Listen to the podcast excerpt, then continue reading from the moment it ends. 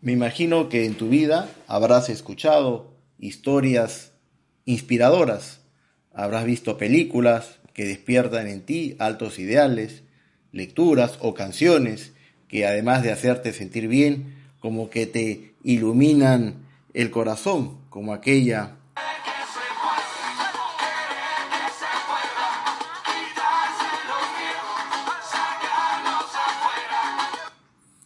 especialmente para estas circunstancias. Historias inspiradoras. Eso fue lo que se le ocurrió a Stephanie Gray, una chica provida que fue invitada por Google hace unos años a dar una conferencia sobre la vida misma. Resultaba que Google había empezado a organizar conferencias sobre distintos temas y por allí cayó Stephanie para defender la vida. En vez de soltar pues un rollo ella quiso contar historias de personas inspiradoras, como la del piloto que después de un aterrizaje forzoso sobre el río Hudson, es una película, Sully, se preocupó de que todos los sobrevivientes salgan, y él fue el último en salir. Esa actitud se contrastó con el capitán del crucero Costa Concordia, que encalló en el mar, y él salió del barco en el primer bote salvavidas, imagínate.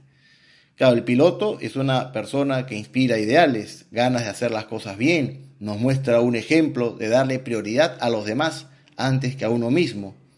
Sus familiares estarían orgullosos de él, a diferencia del capitán del Concordia, del que todos hablaron mal. Los evangelios también nos traen historias así. Por ejemplo, la de una chica, no sabemos su nombre, pero sabemos que era fenicia, no judía, vivía en Tiro, y había recibido un gran regalo de Dios, una hija. Adoraba a su hija y por cosas de la misma vida su esposo la había dejado. La chica, como te digo, joven, tenía a su hija como un tesoro.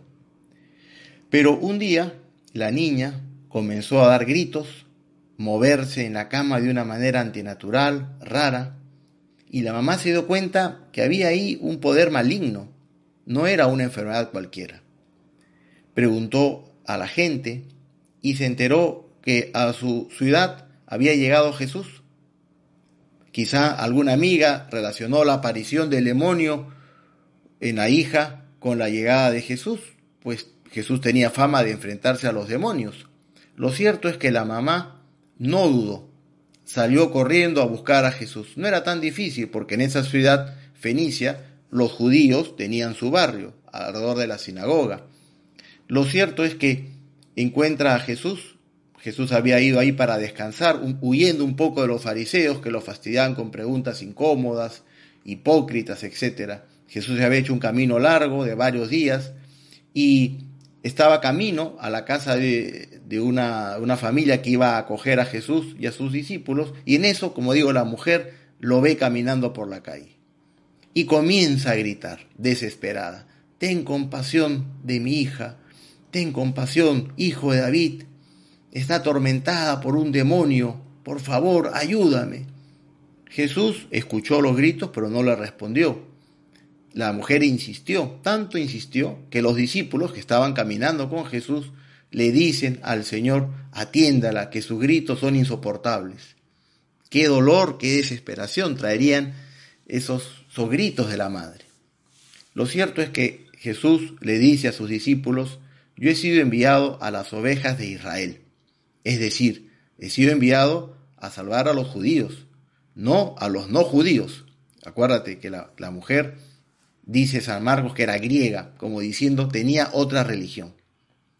Bueno, lo cierto es que la mujer alcanzó a Jesús. Cuando Jesús entra a la casa, la mujer llega a la casa, se hace pasar, se postra a sus pies y llorando le pide a Jesús que cure a su hija.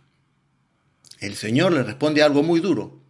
Le dice, no está bien tomar el pan de los hijos y dárselo a los perritos. Como haciéndole ver, mira, los hijos míos son los israelitas y ustedes son como perritos para mí. Pero la madre le contesta, es cierto, Señor, pero los perritos también comen las migajas que caen de la mesa de sus amos. Esta mujer no se dio por vencida, insistió, rogó, se humilló, aceptó ser un perrito, y se gana, se gana con no solamente con el milagro, sino con unas palabras de Jesús, mujer, qué grande es tu fe. Anda, tu hija está curada. Una mujer inspiradora, un ejemplo de audacia, de valentía, de fortaleza, de amor, de humildad, de todo, de todo. Y es posible que a veces nos sintamos como esta mujer, que Jesús no nos escucha, que nos, como que Jesús no, no, no, no nos hace, hace oídos sordos, no, no, no, no nos hace caso, nos desprecia un poco. A veces le pedimos con obras, hacemos algún sacrificio y nada. Hasta podemos sentir que Jesús ni nos mira, que está preocupado por otras cosas. Esta mujer nos da un ejemplo de audacia, de insistencia, de perseverancia. Como ella, sigue ese camino, humíllate. Y sobre todo, dile a Jesús que si Él no te va a conceder lo que le pides, tú igual seguirás creyendo en Él. Eso lo conmueve, porque le demostramos que nuestro amor y nuestra amistad con Él no es un amor interesado, sino al revés, que nuestro, nuestro sentimiento hacia Jesús no va a cambiar porque Él nos haga caso en una cosa concreta. Vamos a pedirle a nuestra Madre la Virgen que grabe a fuego en nuestro corazón esta historia, esta realidad inspiradora de la mujer Ciro Fenicia.